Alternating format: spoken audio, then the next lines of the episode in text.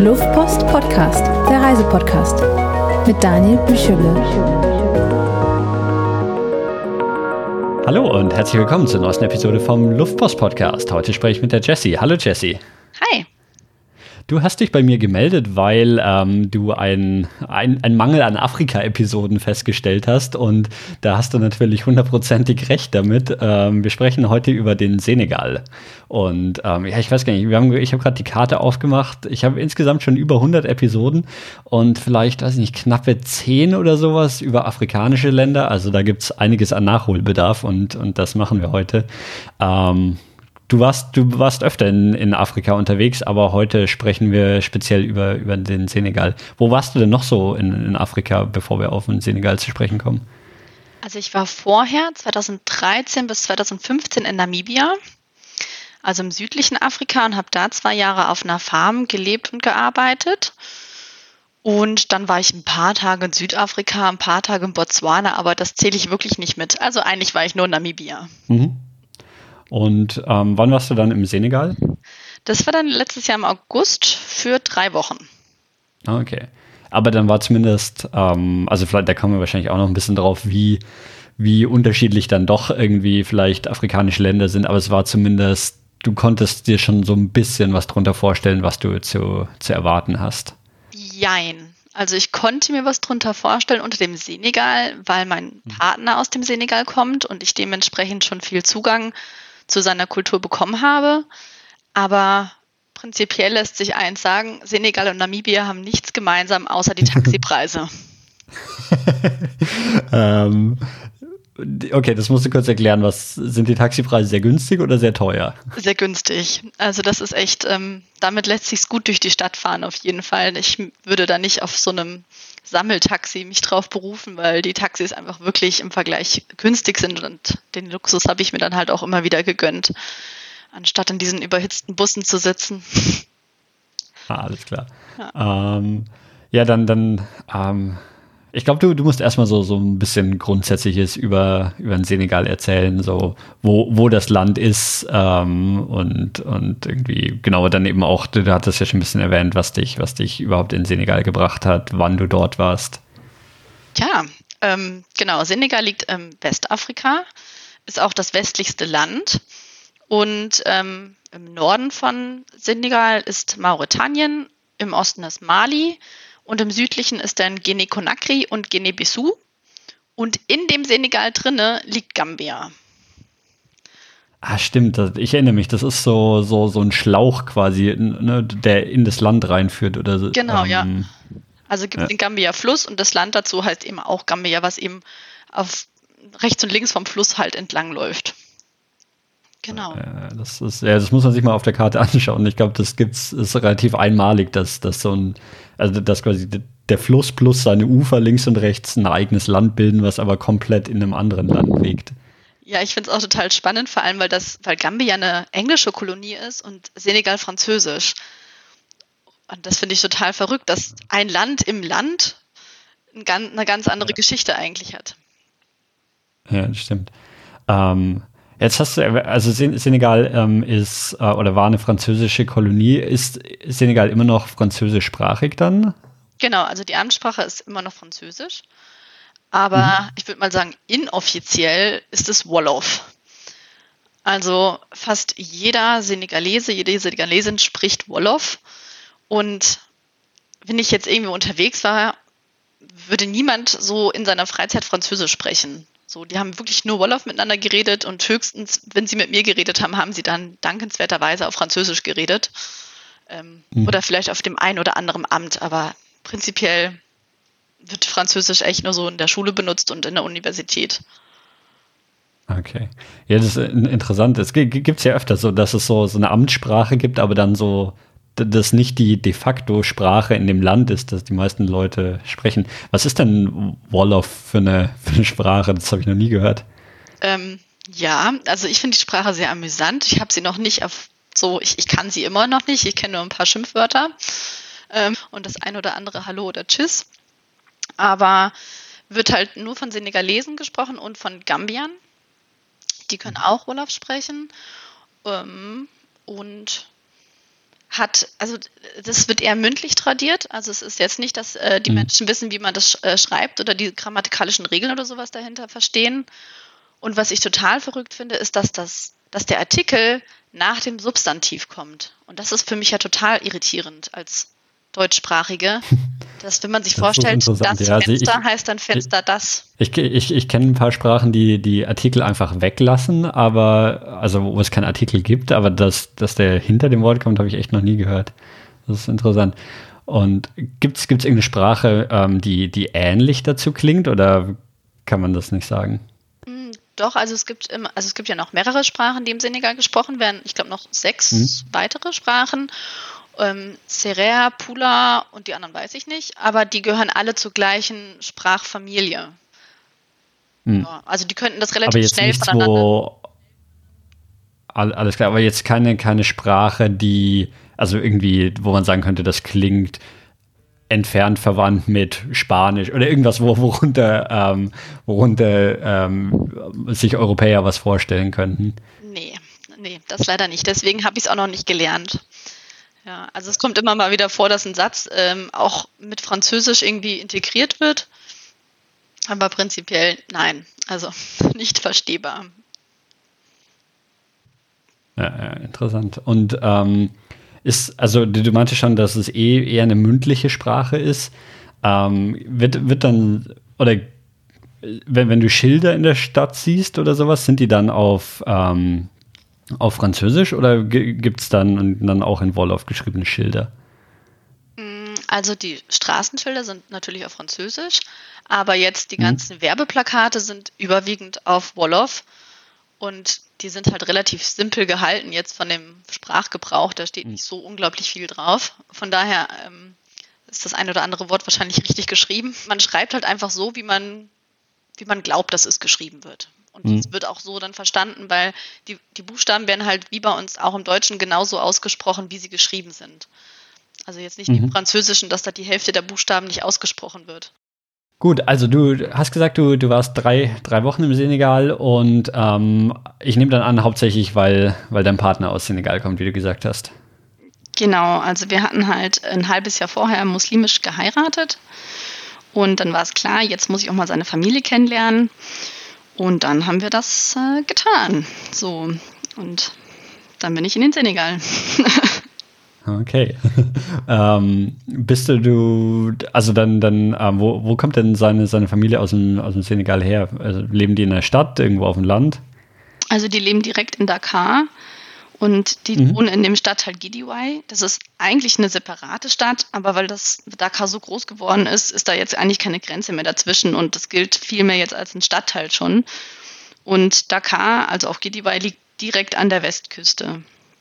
Also direkt am Meer, also so zwei Minuten zu Fuß. Sehr schön. Ähm, erzähl mal so, so ein bisschen, bisschen einfach deine, deine ersten Eindrücke, die du ähm, bekommen hast, als du als irgendwie im, im Senegal angekommen bist. Ich glaube, die ersten Eindrücke waren eigentlich schon vor der Abreise, weil ich mich noch nie auf so eine Art und Weise auf eine Reise vorbereitet habe wie auf dem Senegal. Normalerweise schaue ich mir immer irgendwelche Bücher an, plane irgendwelche Routen und Ereignisse. Und diesmal war das so, Mhm. dass ich einkaufen gehen musste, und zwar neue Klamotten. Und ich bin eher so ein Second-Hand-Mensch. Und dann sagt mein Mann so, ja, nee, du kannst da jetzt nicht in deinen gebrauchten Klamotten dahin kommen, das geht halt gar nicht. Äh, Ich komme hier aus Deutschland, ich muss ein bisschen schicker aussehen. Und dann musste ich tatsächlich in diese ganzen, musste ich in die Stadt gehen und shoppen gehen und musste mich super schick anziehen. Das, also das passt überhaupt gar nicht so zu mir. So schwarze Jeans, weiße Schuhe und Sonnenbrille, alles neu und eine Uhr tragen. Also wirklich super schick und er natürlich auch. ähm, und das war ja schon völlig äh, fremd für mich. Und äh, die Vorbereitung war dann halt auch noch, dass wir ganz viel ähm, Geschenke kaufen mussten, natürlich für seine Familie, dies, das und jenes.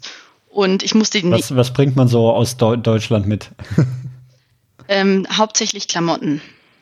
Ja, Hm. doch. Klamotten sind so das, was sie am meisten gebrauchen, also oder am, am meisten drin interessiert sind und äh, Geld. So, also wir haben auch einfach ganz viel gespart, um zu verschenken. Ja. Mhm. Und dann habe ich noch ganz viele Namen gelernt, weil das sind jetzt für mich nicht so geläufige Namen, muss ich mal sagen. Und er hat ja sechs Brüder und gefühlt 500 Cousins und Cousinen. Und da hatte ich schon einiges an Vorarbeit zu leisten.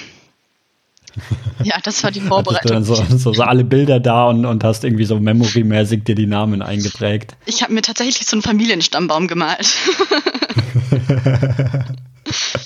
ja, und ah, okay. dann hatten wir einen ziemlich langen Flug, weil wir haben das alles relativ ähm, spontan gebucht und mussten dann über Dubai fliegen. Das war ewig lang, ist natürlich doppelt so lang die Strecke, als wenn man einfach über mhm. Spanien oder Marokko geflogen wäre. Ähm, und sind dann doch re relativ zerknatscht da angekommen, sind rausgekommen und aus dem Flughafen und es war einfach sehr, sehr heiß, aber so eine feuchte Hitze und überall Sand. Also ich habe einfach fast mhm. nichts gesehen, weil so viel Sand in der Luft war. Und da habe ich schon mal gedacht, so, alles klar, das ist überhaupt nicht die gleiche Hitze wie in Namibia. Das ist ja schon mal was ganz anderes hier. ja. Warum, wie, wie ist es in Namibia? Das ist eine ganz trockene Hitze eigentlich. Also da waren es auch mhm. 45 Grad, aber ich, ich konnte trotzdem durch die Gegend laufen und habe mich wie ein Mensch gefühlt. Und da mhm. war das so, ich konnte nicht mal meinen kleinen Finger bewegen, ohne einen Schweißausbruch zu verursachen. also ich habe richtig, richtig, richtig ja, viel geschwitzt. Ist, ja, ich, ich kenne kenn es so ein bisschen so aus, aus Asien, eben so, dass eigentlich die Temperatur oft gar nicht das Problem ist, aber die Luftfeuchtigkeit dann es oft so, so unerträglich macht. Mhm. Ähm, liegt es, weißt du, ob das an der Jahreszeit liegt oder zu welcher Jahreszeit war die da oder ist es einfach immer so? Ähm, also wir waren im August ja da, das ist die Regenzeit. Ähm, es hat hm. tatsächlich auch zweimal geregnet. oder einmal, aber es war nicht so wirklich äh, auffällig auf jeden Fall. Ähm, und da ist dann natürlich schon besonders ähm, feucht die Luft, aber trotzdem so wirklich groß ändern tut sich das nicht im Laufe des Jahres. Hm. Also das muss man schon du hast mögen. gesagt, dass, dass ihr ja direkt, direkt an der Küste seid. Ähm, merkt man da irgendwie was vom, vom Meer? Also sei es irgendwie Winde oder, oder einfach das so, also man merkt ja auch so ein bisschen, wenn man in Küstenregionen ist, oft, dass es einfach so nach Salz in der Luft riecht oder sowas. Das hatte ich erwartet, war aber nicht so. Hm. ja, es war halt auch einfach, also das herrscht halt ein unglaublicher Verkehr auch und der führt ja auch direkt an der Küste mhm. entlang. Und das sind nicht die neuesten Autos und wahrscheinlich würden die hier nicht mehr durch den TÜV durchkommen, weil die solche Abgase verursachen, dass es einfach echt stinkt. Ja, mhm. das kann man schon so sagen. Okay. Ähm, ich hatte, also ähm, zu, zumindest so für, für die Region hatte ich, und du, du, musst mich korrigieren, wenn das ein falsches Bild ist, aber ich hatte eigentlich schon gedacht, dass ähm, Senegal im Vergleich zu, zu den Nachbarländern jetzt vielleicht ähm, wirtschaftlich so ein bisschen in einer besseren Situation ist als, als jetzt ähm, Guinea, Gam, äh, Gambia und Mali und so weiter. Ist das, ist das richtig oder, oder nicht? Mm, alle Angaben ohne Gewähr. Ähm, ich denke schon, dass es im Vergleich zu den anderen fortschrittlicher ist. Ist ja auch eines der wenigen Demokratien, die da ähm, geführt werden. Und die haben halt eine sehr starke Kooperation oder man kann das auch Abhängigkeit nennen zu Frankreich und China, mhm. sind aber dadurch halt natürlich irgendwie mehr in, in diese Wirtschaft etabliert. Und ja ja, die haben halt eigentlich weniger Export, also die haben nicht so viele Exporte, so hauptsächlich äh, Erdnüsse. Also da gibt es auch so einen Gemüsemarkt, auf den ich war und ich habe weit und breit nur Erdnüsse gesehen. Ähm, die exportieren mhm. die schon, aber sonst haben die nicht so viele Produkte, die in andere Länder transportiert werden. Ja. Und gerade in Infrastruktur ist, ist, wird nicht ähm, investiert. Ja. ist, ähm, gibt es viele Touristen da oder, oder eher nicht? Also Namibia ist ja schon zumindest unter so, so ein ähm, bisschen abenteuerlustigeren Touristen ähm, irgendwie ein Ziel, aber Senegal habe ich jetzt noch wenig Leute gehört, die das auf dem Schirm haben, so als, als Touristenziel. Ja, und da kann ich wirklich von Urlaub sprechen. Also ich habe keine einzige deutsche Person getroffen. Mhm. Ähm, und ich, es waren wirklich ganz, ganz wenig weiße Menschen, die da waren. Die waren dann, gehe ich mal von aus, aus Frankreich. Zumindest haben sie mhm. Französisch mhm. gesprochen. Aber es waren so wenige. Also es waren hauptsächlich tatsächlich Touristen aus Nachbarländern. Und das fand ich mhm. sehr wohltuend, dass das nicht so Touristen überlaufen war, sondern ich wirklich mal eine Europapause bekommen habe. Ja. Okay, ähm, ja, dann la lass uns noch so ein bisschen weiter in, in so deine ersten Tage eintauchen. Also ähm, du, du kommst an und es ist erstmal feucht, heiß und staubig. Das waren so die, die ersten Sachen, die, ähm, die ich mir gemerkt habe. Ähm, was was gab es denn noch so glaub, an, an, ersten Eindrücken? Ja, ich glaube, das Highlight ist tatsächlich das Tabaski-Fest, also das Opferfest auf Deutsch übersetzt. Das war direkt am zweiten Tag. Und das war ja der Grund, warum wir auch äh, hingefahren sind. Und äh, das ist also Senegal ist ja muslimisch geprägt, also 90 Prozent der Menschen mhm. ähm, ist muslimisch und eben auch seine Familie. Und Tabaski ist halt das zweitgrößte Fest, also mit dem Zuckerfest eben. Und wir kommen halt zu seiner Familie nach Hause. Wir hatten die ersten drei Tage erstmal ein Gästezimmer, um das so ein bisschen langsam anzugehen ähm, und kam dann bei ihm in, bei der Familie an und ich sehe draußen ein großes, großes Schaf, also wirklich sehr groß, das geht mir locker über die Hüfte hinaus. Denke mir so, ach ja, hallo. Und äh, dann gehen wir rein und quatschen ein bisschen und dann gehen die alle in die Moschee zum Beten und sie kommen zurück und dann äh, wird dieses Schaf draußen einfach vor der Tür getötet. Ja. Und das blutet dann einfach wie? direkt. Also einfach mit einem, mit einem Messer oder mhm. wie, ja, wie wurde einfach, das geschlachtet? Genau, also die haben das festgehalten und dann einfach mit einem Messer äh, in, die, in die Kehle geschnitten und dann ausbluten mhm. lassen. Ist ja auch so eine Tradition oder so, mhm. wie man das eben. Ist das Halal? Ja. Ich glaube, das ist Halal, ne? Ich kenne mich da nicht so aus. ich glaube, ja. Genau, und dann hat man das da ausbluten lassen draußen und dann haben wir das reingenommen in den hm, das ist schwierig. Also das ist so ein Bereich, der neben dem Wohnzimmer ist und das ist so der Waschbereich, aber auch der Bereich, wo zum Beispiel eben dann das Schaf enthäutet wird. Also ein Multifunktionsbereich, würde ich mal sagen. und da habe ich dann natürlich auch mithelfen dürfen. Und anschließend hat man dann die ganzen Gedärme oder was man eben nicht gebraucht hat, nach draußen wieder gebracht und hat dann einfach so ein ein Meter tiefes Loch gegraben. Das ist ja nicht so schwer, ist ja alles nur Sandboden und hat das dann da einfach hm. reinge reingemacht und wieder zugebuddelt. Und ich denke mir so, ja, das äh, wird mir so in Deutschland wahrscheinlich nie passieren. Also, dass ich vor meiner Tür Gedärme vergrabe. also, das war schon ziemlich. Ja, vor allem, äh, wenn es noch so heiß ist. So, das, das muss doch wahrscheinlich auch irgendwie, weiß ich nicht, ob das nicht irgendwie Tiere anlockt oder sowas. Ja, doch, da waren sehr, sehr, sehr viele Fliegen und die waren ja nicht nur bei uns, sondern das ist ja, wie gesagt, ein sehr großes Fest im ganz Senegal. Und ähm, hm ja, an dem Tag haben ja viele Ziegen ihr Leben verloren. Also es war sehr fliegenreich. Aber was macht man dann oder was macht man dann mit dem geschlachteten Tier? Also man, nachdem man die Gedärme rausgenommen hat, wird das dann irgendwie direkt gegrillt und gegessen oder nimmt sich jeder was mit nach Hause oder was macht man damit? Nee, das wird direkt dann einfach ähm, verkocht und verbraten und an dem Tag noch gegessen. Das ist halt eben dieses Highlight. Da wird dann den ganzen Tag hm. wirklich gekocht. Ich durfte auch gleich mithelfen und ähm, den Mörser benutzen und stampfen und schneiden und schälen und äh, war voll involviert und durfte dieses Fleisch mit marinieren. Und dann am Abend wurde das dann gegessen. In großer Runde. Okay. Genau, das war auf jeden Fall ein ziemlich schönes Ereignis auch. Also für mich ist das auch gar nicht so schlimm gewesen, ähm, dieses Schlachten von Tieren und das dann zu essen, das kenne ich aus Namibia auch und ich finde das, ja, es, hat dazu gepasst einfach. Mhm.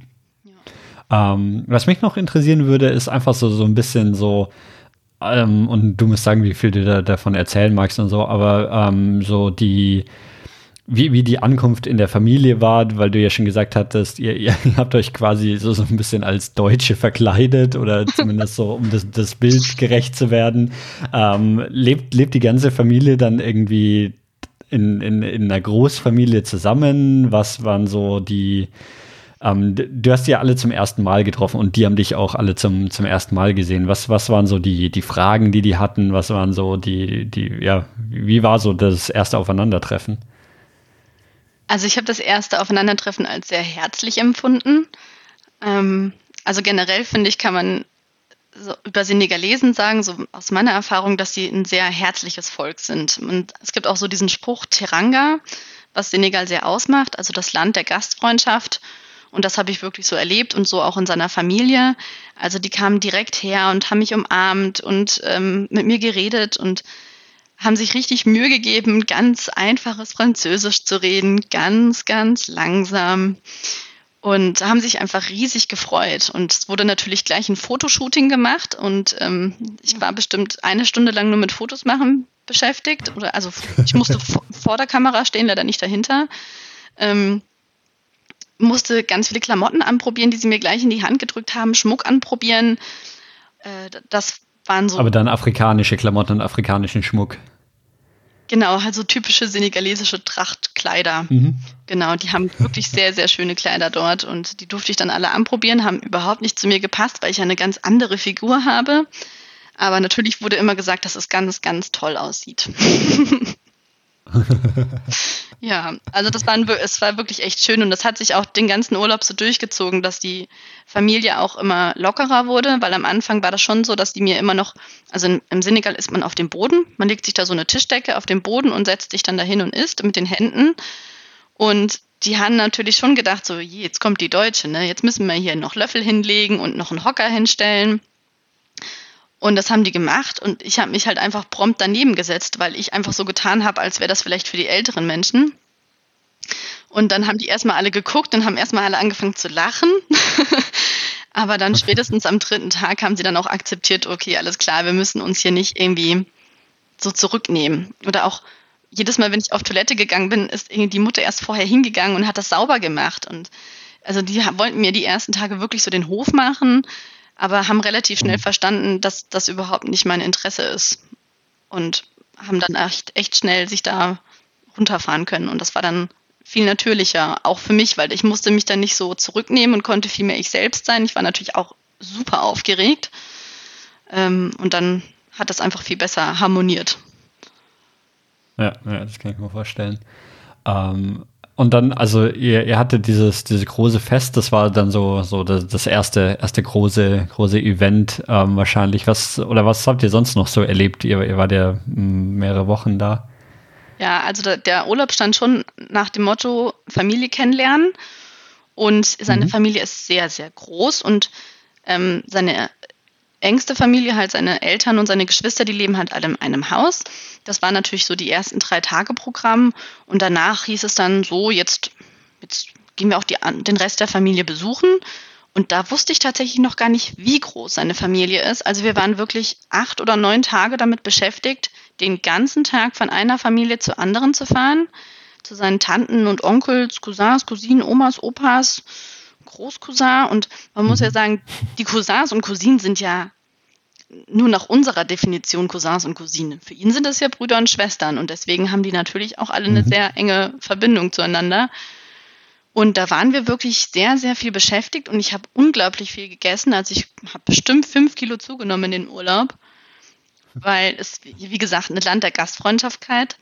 Ich kam halt mhm. hin mit Adama und dann gab es halt gleich großes Essen und die haben immer die Nationalgerichte gekocht. Und da wir aber ja bei drei bis vier Familien waren pro Tag, musste ich ganz viel essen. Und ich habe ich es nicht mehr geschafft eigentlich. Ich war wirklich schon so satt. Und dann hat die Familie aber immer gesagt, Mosch, Mosch, Jessica, Mosch. Und ich kann ja da nicht Nein sagen, das ist ja unhöflich. Also habe ich mir immer weiter gegessen und immer weiter gegessen. Und dann ähm, sollten wir noch die Tante seines besten Freundes besuchen, weil er da auch immer ganz viel Zeit verbracht hat. Und ich habe gesagt, okay, aber bitte ruf vorher an und sag, dass wir schon gegessen haben. So gesagt, getan.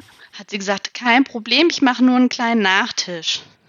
So, dann kommen wir da an und dieser kleine Nachtisch ist ungelogen so ein ganz großer Messbecher, so wo man sonst immer so die Milch abmisst oder so ein Liter Becher, mhm. ja, voll mit Couscous gekocht in Erdnussbutter. Und das war der Nachtisch für eine Person. Und da, ich, da musste ich die Gastfreundschaft wirklich über Bord werfen. Ich habe es nicht geschafft. Es ging nicht mehr. Ich war einfach voll. Und da war sie auch ein bisschen gekränkt. ja. Aber essen die dann auch, auch immer so viel oder war, war das quasi immer nur so für dich als, als Zeichen so der, der Gastfreundschaft und sie selber haben dann gar nicht so viel mitgegessen? Also die haben tatsächlich nicht so viel mitgegessen, aber immer wenn gekocht wird, kommen halt auch immer ähm, Gäste oder also Nachbarn oder so, die kommen immer alle vorbei. Also die besuchen sich alle den, mhm. den ganzen Tag irgendwie gegenseitig und essen dann halt immer mit. Von daher wird es immer leer. Aber ich musste mit Abstand am meisten essen. Ja. ah. Ja, was, was gab es denn so zu essen? Also du meintest ja, wenn, wenn das Nationalgericht gekocht wurde, was, was waren so die Highlights, die du, die du bekommen hast? Also die Highlights sind auf jeden Fall Cebuchen. Das ist ähm, Reis, also das Essen wird immer mindestens drei Stunden gekocht, drunter geht gar nichts. Ähm, also es ist gekochter Reis mit Fisch und Gemüse. Aber der Reis wird irgendwie so mhm. rot dann gemacht, also mit Tomatenmark und so, also richtig super lecker. Und ein weiteres ist Mafe. Das ist Reis mit Erdnussbuttersoße. Das ist mein Lieblingsgericht. Und Yassa Opole, also Reis mit Zwiebelsoße und Hähnchen. Mhm. Genau. Das sind so die drei großen Gerichte. Und dann halt zum Nachtisch gibt es eben dieses Lach, also dieses entweder Couscous in Erdnussbutter oder Couscous in Joghurt.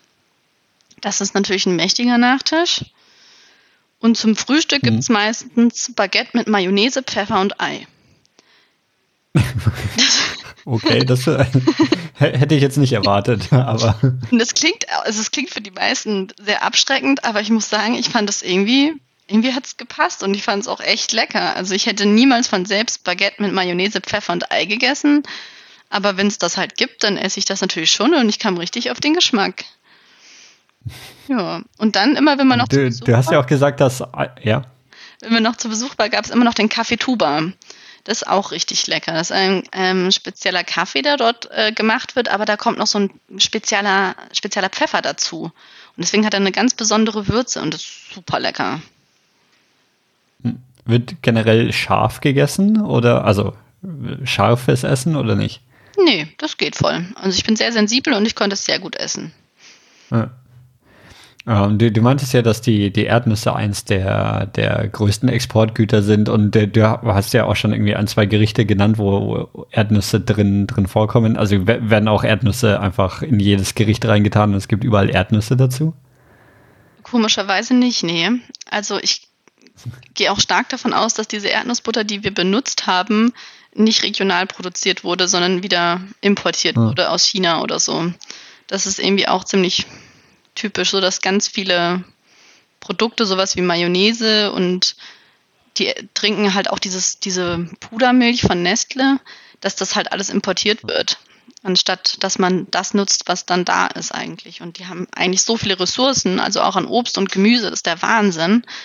Aber es wird nicht so ganz genutzt. Hm, interessant. Ähm, die, ganzen, die ganze Verwandtschaft, die ihr besucht habt, haben die auch alle in Dakar gelebt oder seid ihr, seid ihr irgendwie quer durchs Land gefahren? Nee, die haben tatsächlich alle in Dakar gelebt, aber ähm, ja, wie gesagt, die Infrastruktur ist noch nicht so ganz ähm, fortgeschritten und deswegen hat halt die Fahrt von A bis B doch manchmal drei Stunden gedauert. Und das halt in dieser einen Stadt. Und ist ja ist klar, es ist die Hauptstadt, aber ich finde schon, dass die eigentlich von der Größe überschaubar ist. Aber es hat halt, ja, die Straßen waren kaputt und es ist immer Stau und da fahren drei Leute, drei Autos auf einer Fahrbahn nebeneinander. Das dauert halt dann, ne? Mhm. Ähm, merkt man so, also weil eigentlich ist die Lage von Dakar ja schon relativ ähm, interessant, weil es so, so eine Halbinsel ja ist quasi, ne? oder so ein, ja, so ein Arm, der ins Meer reinreicht und die, darauf ist dann die, die, gesamte, die gesamte Stadt. Ähm, ist, es, ist es trotzdem irgendwie, also ähm, gibt es Strände, geht man, geht man baden, hat es so sowas, ähm, gibt es das da auch oder, oder eher weniger? Mm, also ich würde mal sagen, dass Schwimmsport nicht an oberster Stelle steht. Also es ist schon, also ich denke, es treiben sehr viele Senegalesen, die in Dakar wohnen, Sport, weil kaum schlägt 17 Uhr, sind plötzlich alle gefühlt am Joggen und nicht mehr in den Autos. Da mhm. sind plötzlich die Straßen irgendwie leer und alle sind am Joggen und gehen an den Strand und machen extremes äh, Ausdauertraining und Krafttraining mit dem eigenen Körpergewicht. Sehr beeindruckend. Das geht dann so bis 20 Uhr. Und dann tigern die alle wieder nach Hause.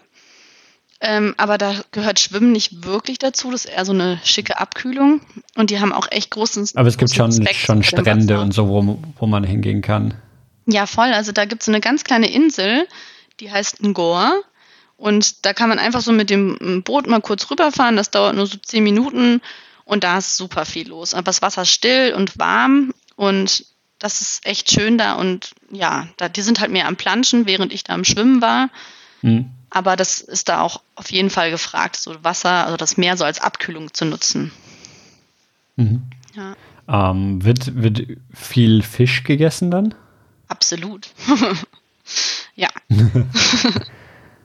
okay, also ähm, sieht man dann wahrscheinlich auch irgendwie Fischerboote irgendwie rausfahren und sowas. Ja, also ähm, dort, wo wir jetzt waren, nicht. Da gibt es einen speziellen Hafen, von dort kann man das irgendwie mehr beobachten. Mhm. Aber die können halt nur eine bestimmte Kilometerzahl rausfahren, ähm, weil ab dann die Chinesen und die Franzosen die, das, das Fischerrecht dort erworben haben. Das heißt, die können jetzt nicht die ganz großen Fische fangen, sondern eher so die kleineren bis mittelgroßen. Ja. Interessant. Du hast ja, also ich meine, dass, dass, dass irgendwie eine Verbindung zwischen Frankreich und, und dem Senegal existiert, ähm, ist, ist irgendwie zumindest nachvollziehbar. Aber du hast jetzt schon öfter erwähnt, dass ähm, China so eine große Rolle spielt. Ähm, weißt du, wo, woher das kommt oder warum das so ist? Also ich kann mir halt vorstellen, dass gerade so seit den 1980er Jahren hat sich Senegal ähm, verschuldet stark und die Menschen sind dadurch verarmt und waren dann kam es halt dazu, dass Senegal immer mehr in Abhängigkeit geraten ist von Entwicklungshilfen und ähm, Krediten und könnte mir dann vorstellen, dass da China das als Potenzial auch irgendwie gesehen hat, ähm, mhm. ja, einen neuen Wirtschaftsmarkt zu eröffnen und Senegal das als Chance gesehen hat, irgendwie eine neue Einnahmequelle oder neue Firmen, die dort gebaut werden, auch ähm, zu nutzen. Sieht man oder wo, woran sieht man dann Chinesisch? Also du hast jetzt die, die Fischerei gerade erwähnt und, und ich glaube vorhin noch irgendwas anderes. Woran sieht man so den, den chinesischen Einfluss in, in Senegal?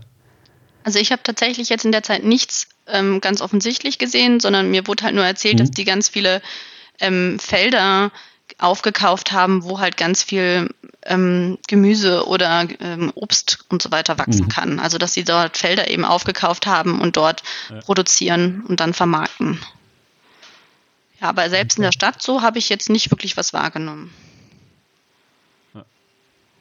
Ähm, gut, also dann, dann die ersten Tage oder wahrscheinlich hat es noch länger gedauert, erstmal hauptsächlich Ver Verwandtschaft kennenlernen. Gibt es davon noch irgendwie irgendwelche Erlebnisse, irgendwelche lustigen Begegnungen, irgendwelche Erzählungen oder was du so über das Land gelernt hast? Ja, doch zwei Sachen auf jeden Fall. Ähm, das eine war eine Stadttour mit einem Freund von meinem Mann. Und zwar war das so, dass das war der erste Tag, den wir für uns hatten. Und dann haben wir den halt genutzt und sind einfach durch die Stadt spaziert und ähm, haben uns die halt angeguckt oder er hat sie mir eben gezeigt.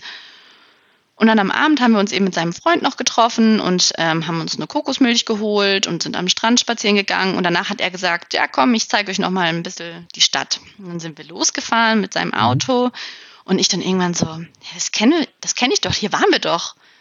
Und Adam mal so, nee, nee, hier waren wir nicht. Doch, doch, hier waren wir. Hier, hier ist doch deine Kokosmilch runtergefallen. Das war doch, das war doch genau hier. Nein, Jesse, wir waren hier nicht. Hey, Adama, das, das muss doch hier gewesen sein. Jessica, hör mir jetzt bitte zu. Wir waren hier noch nicht. Er zeigt uns die Stadt, das ist sehr nett und deswegen kennen wir das alles noch nicht. Du bist überrascht. ah, okay. und das habe ich immer wieder erlebt, dass ich in so Fettnäpfchen dappe weil ich noch nicht so ganz mhm. verstanden hatte, wie wichtig halt zum einen diese Privatsphäre ist. Also man redet überhaupt nicht darüber, wie es einem vielleicht mal wirklich geht oder über Geheimnisse oder über Beziehungen, ähm, sondern es ist doch relativ oberflächlich gehalten. Und wenn einem jemand was zeigt, dann kennt man das nicht, weil sonst ist das nämlich unhöflich. Ja, aber das muss, ja, da musste ich auch erstmal quasi gegen die Wand rennen. Mhm. Ähm, das war das ja, eine auf jeden Fall. Und das andere war, dass ich abends im Bett lag und ich habe so ein, so ein Schreien gehört und ich dachte so, oh, ein Baby von weiter weg. Und als ich dann morgens aufgewacht bin, habe ich das immer noch gehört. Ich habe mir gesagt, hä, was ist das denn? Das Baby schreit doch jetzt nicht immer noch. Und er so, nee, das ist eine kleine Babykatze. Ich dann so wie eine Babykatze und bin dann halt rausgegangen vor die Tür und dann lag da eben diese Babykatze, also wirklich höchstens zwei, drei Tage alt, lag da auf dem Boden und hat die ganze Nacht wohl geweint weil die Mutter weg war. Und ähm, ich natürlich Katzenliebhaberin und ähm, ja, Katzen sind ja jetzt in Deutschland Haustiere und nicht irgendwelche mhm. mysteriösen Lebewesen. Kam natürlich gleich so mein Helferinstinkt zum Vorschein. Ich dann so, wir müssen diese Katze retten. Hab ihr dann diese Milch geholt, hab ihr Wasser geholt, hab versucht, sie mit meinem Finger zu füttern und es hat alles nicht geklappt. Und seine Familie so, ja, jetzt lass halt die Katze und komm frühstücken. Ich so, nee, ich, ich frühstücke nicht. Und sie, wie, du frühstückst nicht? Nee, ich frühstücke nicht, bis diese Katze gerettet ist. Und ich bin dann wirklich in so einen äh, kurzfristigen Hungerstreik getreten, was die Familie köstlich amüsiert hat, weil sie es nicht fassen konnten, dass ich mich für eine Katze einsetze. Die ist bei denen halt einfach nichts wert. Und niemand mhm. würde sich eine Katze als Haustier holen. Äh, die leben dort einfach echt nur auf der Straße und sind nervig und ein bisschen ungeheuer und bringen Unglück. Ähm, und ich habe gesagt, nein, ich, ich esse nichts, bis diese Katze nicht gerettet wird. Und irgendwann haben sie wirklich verstanden, nach vier Stunden, die isst wirklich nichts, bis diese Katze gerettet wird. und dann haben wir sie in so eine Pflegestelle gebracht, wo eine ältere Dame sich halt um eben diese Straßenkatzen kümmert. Und sie hat sich dann auch ganz herzlich bei mir bedankt und hat die Katze gleich Junior Jessica genannt ähm, und hat gesagt, so, sie wird sie aufpäppeln. Genau, aber die Familie war wirklich nur so, tut sie das wirklich? Interessant, aber hast du, also sieht man dann oft da irgendwie so, so Katzen in den Straßen rumlaufen? Ich habe keine Katze mehr gesehen, aber ich habe ein paar kleine Katzenbabys noch weinen hören. Aber ich dachte, ich renne jetzt nicht durch ganz Giddiwai und rette Katzen. Ähm, ich falle eh schon auf als einzige Weiße hier. Ähm, das mache ich jetzt nicht. okay. Ähm, so, ja, wenn, wenn dir mindestens ähm, mindestens ein paar Mal die, die Stadt dann gezeigt wurde. Ähm, erzähl doch so ein bisschen, wie, wie sieht die Stadt aus? Ähm, was ist, ist das irgendwie eine, eine, Großstadt, so wie man, wie man vielleicht auch aus Deutschland Großstädte kennt? Oder ähm, ja, wie, wie, wie sieht es so aus, wenn man dann so in der, in der, ich sag mal, Innenstadt unterwegs ist? Also mir würde tatsächlich keine deutsche Stadt einfallen, mit der ich diese vergleichen könnte. Es ist alles, ähm, also es gibt keinen Hotspot irgendwie. Es gibt jetzt nicht, dass man sagt, so ja, wir treffen uns da und jeder weiß dann, wo das ist und da ist klar, da geht man essen oder mhm. einkaufen oder sowas. Also es gibt keine Shopping Mall oder sowas. Das äh, ist dann nicht so gang und gäbe. Es gibt halt so einen Stadtteil, wo ähm, ganz viele Stoffe und andere ja, Sch Schmucksachen und so weiter so verkauft werden und da ist richtig viel los. Ähm, und drumherum gibt es dann aber wieder gefühlt nichts, außer ganz viele Autos.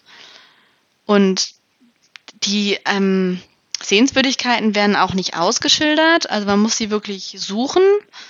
Und wenn man sie dann gefunden hat, ist es dann eigentlich auch relativ interessant. Also da gibt es so, ein, so eine Statue und ist irgendwie so ein Zeichen für die Renaissance, also von wegen diese Neugeburt von, von Afrika, das unabhängige Afrika, was sich jetzt weiterentwickeln möchte und nicht weiter in der Abhängigkeit leben möchte.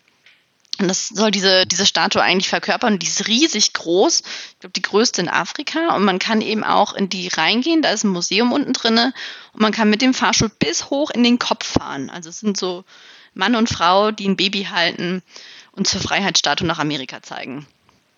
So, das ist so mhm. diese Statue. Man kann halt hoch bis in diesen Kopf fahren von diesem Mann. Und ja, bis mir, als man diese Statue gefunden hat, das war schon mal ein Ereignis. Und dann musste man da sehr, sehr, sehr viele Treppen hochlaufen. Und dann kommt man da an und möchte reingehen. Und dann steht da, ja, Mittagspause. Aber steht halt nicht, wie lang und wann die wieder aufmachen. so dachte alles klar, gut, dann ähm, warten wir mal. Sind wir wieder also alle Treppen runter und dann wieder alle Treppen hoch. Und dann war eigentlich wieder so Öffnungszeit, also da saß jemand drinne, aber er hat einfach äh, ja nicht geantwortet. Also er hat einfach entschieden, so nee, ich, hm, jetzt noch nicht. Und irgendwann war das dann geöffnet und ich hatte Glück, ich durfte den senegalesischen Preis zahlen. Also schon so, dass man, wenn man einheimisch ist, zahlt man weniger, als wenn man ähm, aus einem anderen afrikanischen Land kommt oder ähm, aus Europa oder Amerika. Aber ich habe den senegalesischen Preis Aber jetzt, bekommen. also so, ähm, also das, das ist offiziell so. Das ist nicht so, dass, dass du übers Ohr gehauen wirst, weil du, weil du Ausländer bist, sondern es gibt einfach quasi, das ist der Preis für, für Einheimische und das ist der Preis für Touristen. Ja, das ist also das ist geregelt und finde ich auch voll gut so, mhm, dass ja, das so gehandhabt ja. wird. Es wäre irgendwie schade, wenn die ja, Menschen aus ihrem eigenen Land. ja. Und dann haben wir endlich diese Tickets bekommen für dieses Gebäude und wollten dann reingehen, mussten aber da draußen nochmal in dieser Hitze warten, bis wir dann reingehen durften. Und irgendwann durften wir dann reingehen in den unteren Bereich, wo ein ganz langweiliges Museum ist, also nur Schilder, wo man lesen kann, aber keine, ja, es ist einfach nicht so ganz modern, keine Videos oder Geschichten oder sowas. Und es war so kalt da drinnen. Also die haben die Klimaanlage wirklich so hochgestellt. Ich habe richtig gefroren.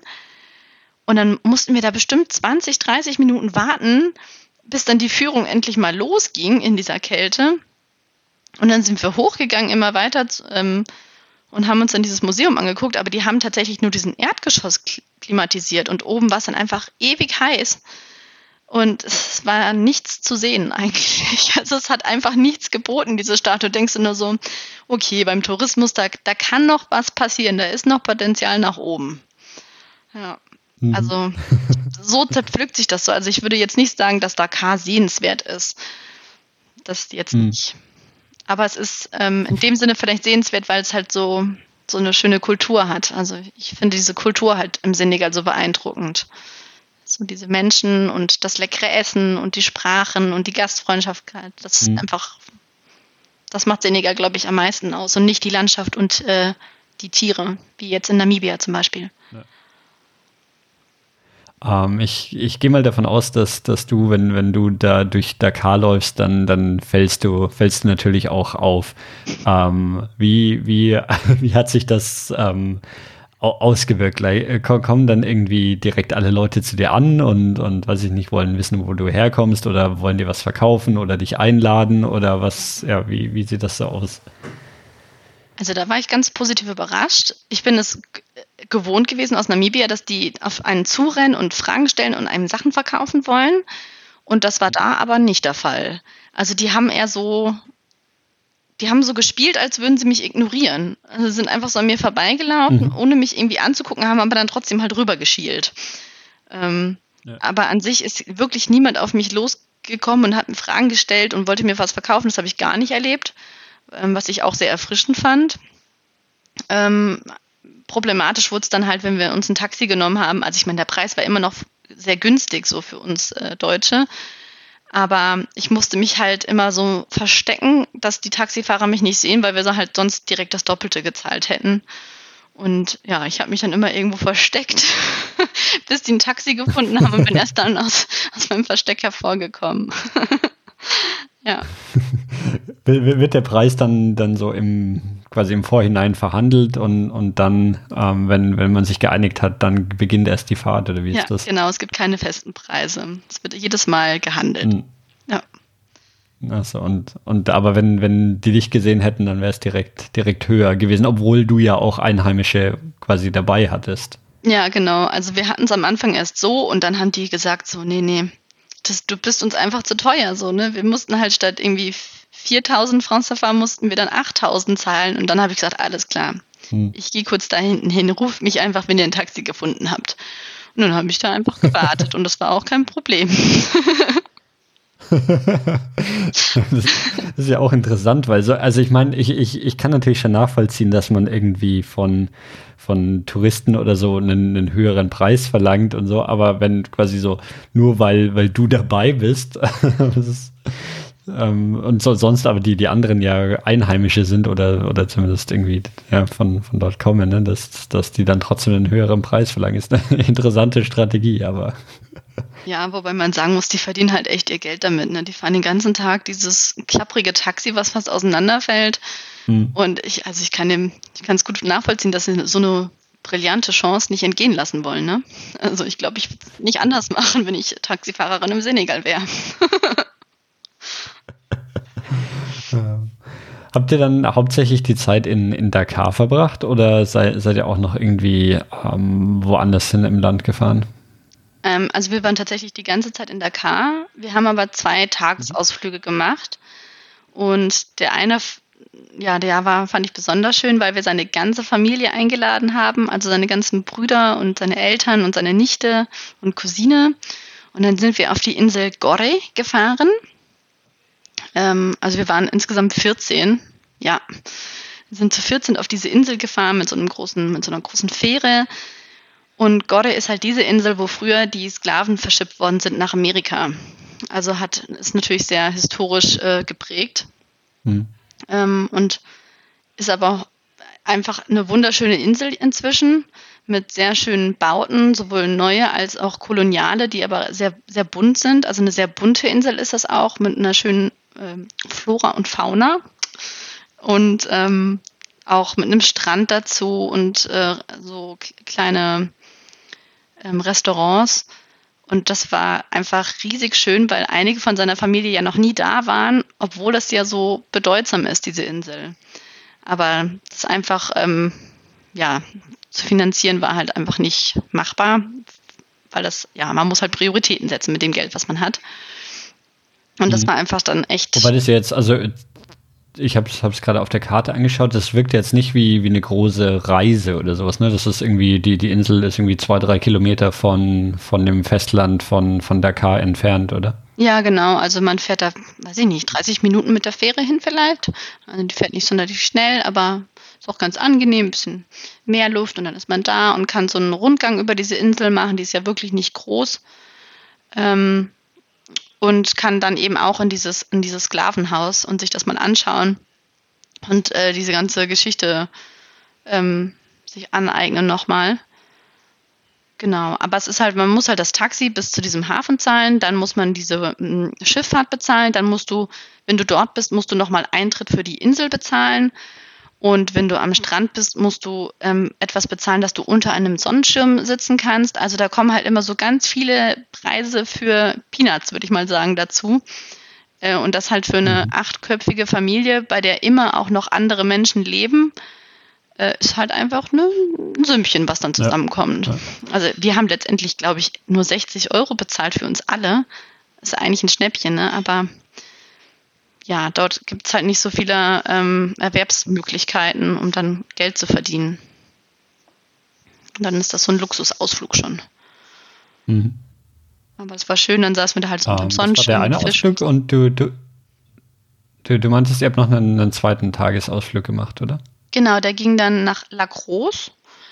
Der ist, ich glaube, schon so ein, eine Stunde, anderthalb Stunden außerhalb von Dakar. Und ähm, der Name ist halt Programm, vor allem wenn es geregnet hat, also so ein See. Und wenn es geregnet hat, ist er danach richtig so ein, so ein Rotbraun hat er dann. Und dieser See besteht einfach nur aus Salz. Also so ein Salzsee. Und ähm, mhm. das war halt ein Ausflug, das haben nur mein Mann und ich gemacht und sind dort angekommen und wir dachten, dass es eben total touristisch überlaufen ist, haben aber niemanden gesehen, außer uns zwei und dachten so, okay, ähm, wo müssen wir jetzt hin? Und hä? wir waren wirklich so ein bisschen so verwirrt, was wir jetzt tun sollen. Aber dann kamen dann doch zwei Menschen auf uns zu, die gesagt haben, so ja, ihr könnt hier eine Quad-Tour machen. Und die war verhältnismäßig echt teuer. Und ich so, nee, nee, das machen wir nicht, das ist zu teuer. Wir laufen einmal drum rum oder so. Ähm, und Adam mal so, nee, nee, nee, ich möchte die Locals hier unterstützen und wir machen das jetzt. Ich finde das eine gute Sache, dass die arbeiten. Wir unterstützen das jetzt, auch wenn das teuer ist. Mhm. Und dann haben wir so eine Quadtour gemacht, um diesen ähm, Lacrosse halt herum und ans Meer lang, weil der auch wieder direkt am Meer liegt und einfach nur von den Dünen getrennt wird. Und dann einfach durch die Dünen mhm. da durch und haben dann einmal beim See Halt gemacht und sind auf so einen Salzberg dann hochgeklettert und das ist schon echt irre, so dass dieser See gerade mal höchstens 50 Zentimeter tief ist und die Menschen dort, also die ganzen Menschen, die dort in dieser Region halt wohnen, schöpfen die ganze Zeit Salz aus diesem See und ähm, verkaufen den dann. Ja, Finde ich total irre. Aber also wirklich einfach als, als Salz äh, oder mhm. wird das für, für irgendwas weiterverarbeitet? Oder? Okay. Also die, die ähm, holen einfach das, das Salz raus und lassen es trocknen und dann wird es mhm. nach Mauretanien weitergeschickt und dort verarbeitet, soweit ich weiß. Mhm. Also nach Mauretanien und nicht, vielleicht auch nach Mali, da bin ich mir aber gerade nicht sicher. Genau. Und damit verdienen die halt ihr Geld. Nicht sonderlich viel, aber mhm. ein bisschen halt. Und dann haben wir uns auch noch so, so ein, wie nennt man denn diese Schiffe? Also diese, man muss vielleicht noch eins dazu sagen, die Senegalesen sind schon sehr stolz auf ihr Land. Also es gibt irgendwie gefühlt keinen Flecken, wo nicht die Nationalflagge drauf ist. Und so ist auch auf jedem Boot die Nationalflagge drauf gemalt. Ähm, und die sind da wirklich stolz wie Bolle. Echt schön. Und dann haben wir uns da auch so ein Bötchen genommen und sind da mal so ein bisschen über diesen See gestochert. Und das ist richtig glitschig. Also ich hatte vorher noch nie einen Salzsee gesehen und es waren, wenn man reingefasst hat, war es richtig glitschig, wie Öl. Interessant. Ich überlege gerade, ich war letztes Jahr, glaube ich, in Israel im, im Toten Meer. Und aber ich erinnere mich gar nicht mehr dran. Da, da war es, glaube ich, nicht so, wobei das ja auch ähm, relativ salzig ist, aber ja, ich weiß jetzt auch nicht. Ist, ist das dann, also wahrscheinlich schwer zu sagen, aber das ist ja nicht, hat nicht so viel Salz, dass man da. Also ist schon Wasser drin, ne? Es ist halt Salzwasser. Mhm, genau. Und dadurch, dass halt so viel Salz drin ist, ist das ja. nicht so tief. Ja, also man kann ja. halt auch nicht untergehen okay. oder sowas. Das wäre schon echt eine Kunst. Ja. aber man, man schwimmt jetzt nicht auf, auf dem Wasser. Nee, also da schwimmt niemand in dem Wasser. Das, das wird, glaube ich, ja. total auch die Haut reizen, glaube ich, weil das so salzig ist, so einen hohen ja. Salzgehalt hat. Also ich glaube nicht, dass ich das freiwillig tun würde. Also auch die Menschen, die dort gearbeitet haben, deren Beine waren richtig, ähm, also gerötet oder gereizt auf jeden Fall. Mhm. Und die müssen da super viel Vaseline drauf schmieren und sich da eigentlich mhm. mehr schützen, vor allem weil die ja auch die ganze Zeit unter dieser Sonneneinstrahlung auch noch arbeiten schon sehr anspruchsvoll auf jeden Fall. Hm. Was waren so, ähm, wenn wir jetzt äh, wieder auf so Temperatur und so zu sprechen kam, so hast du dich irgendwie über die Zeit irgendwie dran gewöhnt an, an das Klima und die Temperatur? Und was waren so die Strategien, um dich damit irgendwie so, ähm, ja, um, um damit zurechtzukommen? Hm, also gewöhnt habe ich mich auf jeden Fall nicht. ich hatte sogar das Gefühl, es wird jeden Tag schlimmer. Mm. Also ich habe mehrmals am Tag kalt geduscht und ich habe mhm. super viel geschlafen. Also ich habe ich habe mindestens genauso viel geschlafen, wie ich wach war, weil ich so groggy war. Zum einen halt natürlich von den ganzen Eindrücken und zum anderen echt durch mhm. diese Temperaturen. Also ich habe echt elf, zwölf Stunden geschlafen und wirklich mhm. durchgeschlafen einfach und weil mich das echt sehr erschöpft hat. Und am Anfang habe ich gedacht, so, okay, wenn es so heiß ist, ziehe ich lieber mal so kurze Klamotten an. Habe dann aber schnell herausgefunden, dass es fast besser ist, ähm, so eine Jeans anzuziehen, weil man irgendwie nicht so sehr auf der Haut dann schwitzt, sondern eher so die mhm. Klamotten voll schwitzt. Ich fand das irgendwie schon fast angenehmer, als einfach so, ja, genau. Mhm. Ja, interessant. Ähm, cool.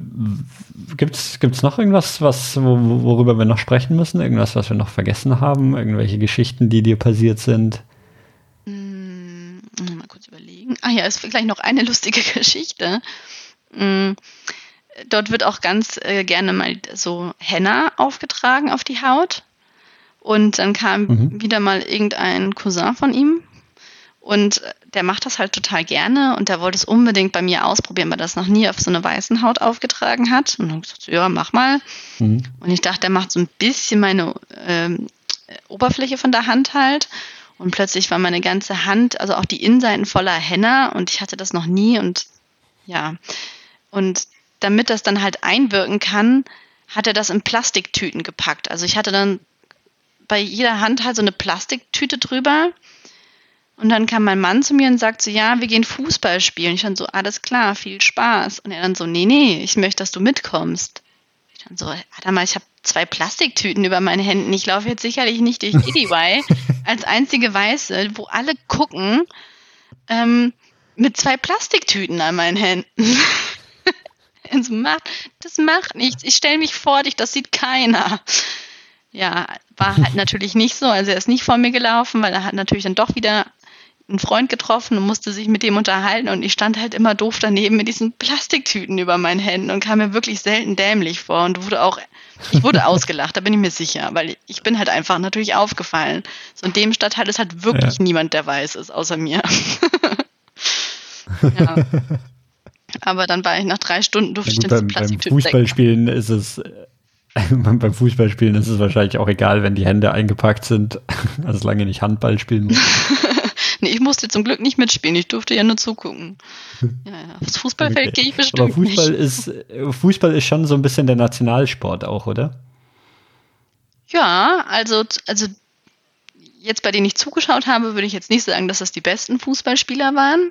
Aber äh, sie spielen das auf jeden Fall sehr gerne. Und als die dann ja auch ähm, bei der letzten Weltmeisterschaft dabei waren, das war natürlich auch ein mega Highlight. Und generell sind die immer, wie gesagt, die sind haben einen hohen Nationalstolz. Und zu dem Zeitpunkt, wo wir da waren, war auch die äh, afrikanische Basketball, man, man, na, wie heißt das? Nicht Weltmeisterschaft, Afrika Cup.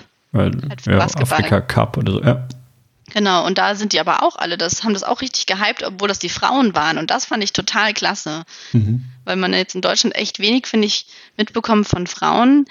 Ähm, Meisterschaften und da, aber die haben das echt alle gefeiert und sind alle abends da irgendwo hingegangen, wo es einen Fernseher gab und haben richtig da mitgefiebert. So, also Männer als auch Frauen. Das fand ich sehr beeindruckend.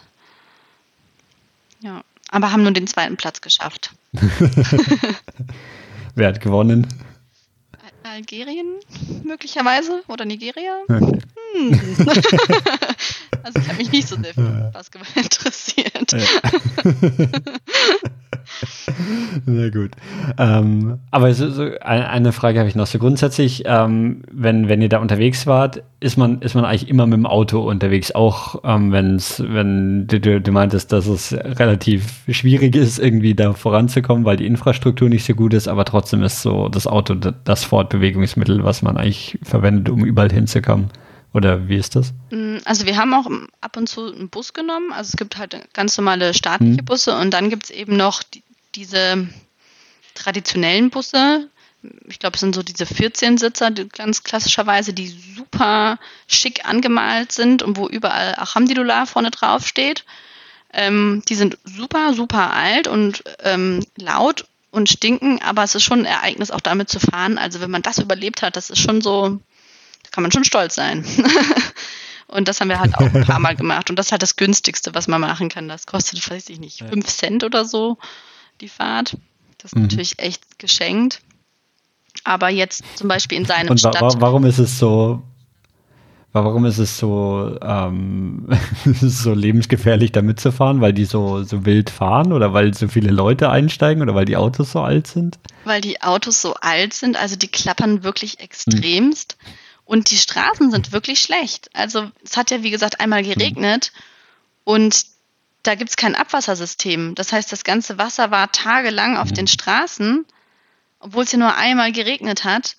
Ähm, und dann waren sofort total große Löcher in den Straßen und die Autos sind stehen geblieben und dann musste man weiter laufen oder einen anderen Weg nehmen, aber manche Autos haben natürlich dann das nicht mehr geschafft, da rauszukommen. Also es ist auf jeden Fall echt, also ich würde niemals mhm. Senegal Auto fahren und ich würde mich schon als sehr gute Autofahrerin bezeichnen, aber das ist einfach echt eine spannende Angelegenheit da. Dann braucht man viel Nerven und Achtsamkeit. Also da passiert vieles gleichzeitig und da sind ja nicht nur die Autos auf der Straße, sondern natürlich auch die Esel und die Pferde und die Ziegen, die sind ja alle mit dabei in dem Geschehen. Also viel zu beachten. okay, ähm. Du, du wolltest gerade noch irgendwas erzählen, ich weiß auch nicht, ob. Ja, ich habe es jetzt aber auch vergessen. ja, naja, macht nichts. Ähm, ja, dann, wenn, wenn sonst, wenn, wenn dir sonst nichts mehr einfällt, was, was wir noch dringend besprechen müssen, hm, dann würde ich sagen, auf jeden Fall in Senegal zu fahren. Ja. was, ähm, was hast du am meisten vermisst, als du zurück in Deutschland warst? Das Essen. Auf jeden Fall das Essen. Ich liebe senegalesisches Essen. Und mhm. ich, ähm, was ich mag, ist einfach diese Lockerheit. Also das war es, was ich erzählen wollte, genau. Wir sind halt irgendwie ab 17 Uhr, wenn es halt nicht mehr so mega heiß war, sind wir einfach durch seinen Stadtteil spaziert und überall einfach reingegangen zu seinen 50.000 Freunden und sind einfach reingegangen, haben Hallo gesagt, uns dazugesetzt, eine Runde geschnackt und was gegessen und getrunken und sind dann weiter. Und das finde ich total schön. Ich mag dieses spontane ähm, Vorbeikommen einfach. Und das äh, finde ich so schön, dass wir halt hier, wo wir wohnen, auch ähm, ganz viele Freunde aus dem Senegal haben und dass wir ein bisschen Senegal auch hier haben, weil die auch einfach mhm. klingeln und da sind. Und dann wird zusammen gekocht und Zeit verbracht. Und das ist was sehr, sehr Schönes, was ich sehr genieße. Hm. Jetzt habe ich dann noch eine Frage. Und zwar, du, du, ich meine, wir hatten es am Anfang so, so ein bisschen besprochen. Ähm, wie ist so die, ähm, die Rolle von, von dann auch dein, dein Mann, wenn ihr, wenn, wenn ihr quasi aus Deutschland kommt ähm, und, und er, er ja quasi zurück in, in, in seine Heimat kommt und da aber noch alle Leute kennt und so, wie, weiß ich nicht, muss er dann immer von, von Deutschland erzählen oder, oder was, wie ist da so, so die, ja, wie, wie wird er so aufgenommen, aber auch so, wie ist, wie ist das Verhältnis von, von ihm zu, zu so den anderen Leuten, die, die quasi in, in der Heimat geblieben sind? Ähm, das geht, glaube ich, gut mit dieser Aussage einher, die ich vorher gesagt habe, dass Senegalesen sehr verschlossen sind und nicht viel preisgeben. Mhm. Also die fragen natürlich, hey, wie geht's dir? Wie ist Deutschland? Ja, gut, alles super. Aber es wird nicht darüber gesprochen, was er arbeitet, was er in seiner Freizeit mhm. macht, wie er wohnt, überhaupt nicht, sondern es wird einfach nur gefragt, wie geht's dir? Alles in Ordnung? Ja, und es ist auch immer alles gut. Also selbst wenn es schlecht mhm. wäre, würde er natürlich sagen, dass alles gut ist. Ähm, und dann wird nicht groß drüber geredet und auch bei mir nicht. Also ich wurde ja auch nicht groß gefragt, mhm. wie es in Deutschland ist, sondern hauptsächlich gefragt, was findest du toll bei uns? genau. das okay. war viel. Na gut, es ist vielleicht aber doch dann ja, aber es ist vielleicht doch dann auch gar nicht so unähnlich zur, zur deutschen Kultur, oder? Da, da fragt man, also ist man auch nicht so, so super offen und, und würde jetzt irgendwie Leuten direkt seine Lebensgeschichte erzählen oder sowas, sondern wie geht's dir? Jo, passt, danke, ciao. ja, wobei ich schon das Gefühl habe, dass wenn man die richtigen Fragen stellt, dann doch der ein oder die andere ins Erzählen kommt, aber dort würde man auch, hm. wenn man sich lange kennt, nicht viel erzählen. Also wir haben ja auch sehr, sehr gute Freunde von ihm getroffen oder seine Familie, wie gesagt, aber es wurde nie wirklich intim über irgendwas gesprochen oder äh, tiefer irgendwie drauf eingegangen. Also schon so, das ist dein Leben und das ist deine Sache. Und das wird nicht angesprochen. Das ist halt irgendwie wie ein Geheimnis. ja. Okay, ja, das hätte ich ehrlich gesagt überhaupt nicht erwartet, dass, dass das so ist, weil man es wahrscheinlich auch irgendwie so vorurteilsmäßig eher, eher, weiß ich nicht, afrikanische Kulturen eher als offenherzig und so. Also ich meine, du, du hast ja auch gesagt, dass sie super gastfreundlich und so sind, aber dann trotzdem da so, so eine Grenze gibt zwischen so Privatleben und, und dann irgendwie ähm, ja, dem, dem öffentlichen Leben. Ja, total. Also ich komme immer wieder in irgendwelche ähm, Fallen rein, wo ich das irgendwie nicht checke, dass, dass es da Privatsphäre gibt und ich die übertrete und ich verstehe es mhm. einfach nicht und du fragst fünfmal nach und denk, hä, ist mein Französisch so schlecht, muss ich das anders stellen? Und irgendwann kommt der Wink dann so, Jesse, einfach nichts sagen. ja, interessant. Alles klar. Ähm, dann würde ich sagen, haben wir, haben wir auf jeden Fall einiges über, über den Senegal gelernt. Ähm, das war, war super spannend zu hören und ein ähm, zumindest ein weiterer Pin auf, auf meiner Afrika-Weltkarte jetzt, die, ähm, die sich hoffentlich langsam aber sicher füllen wird. Ähm, ja, ganz vielen Dank dir, dass du dir die, die Zeit genommen hast, von, von deiner Reise zu erzählen. Ähm, war, war super spannend. Ja, hat Spaß gemacht. Dankeschön. Alles klar. Und dann sage ich Tschüss und bis zum nächsten Mal. Ja, bis dann. Ciao, ciao.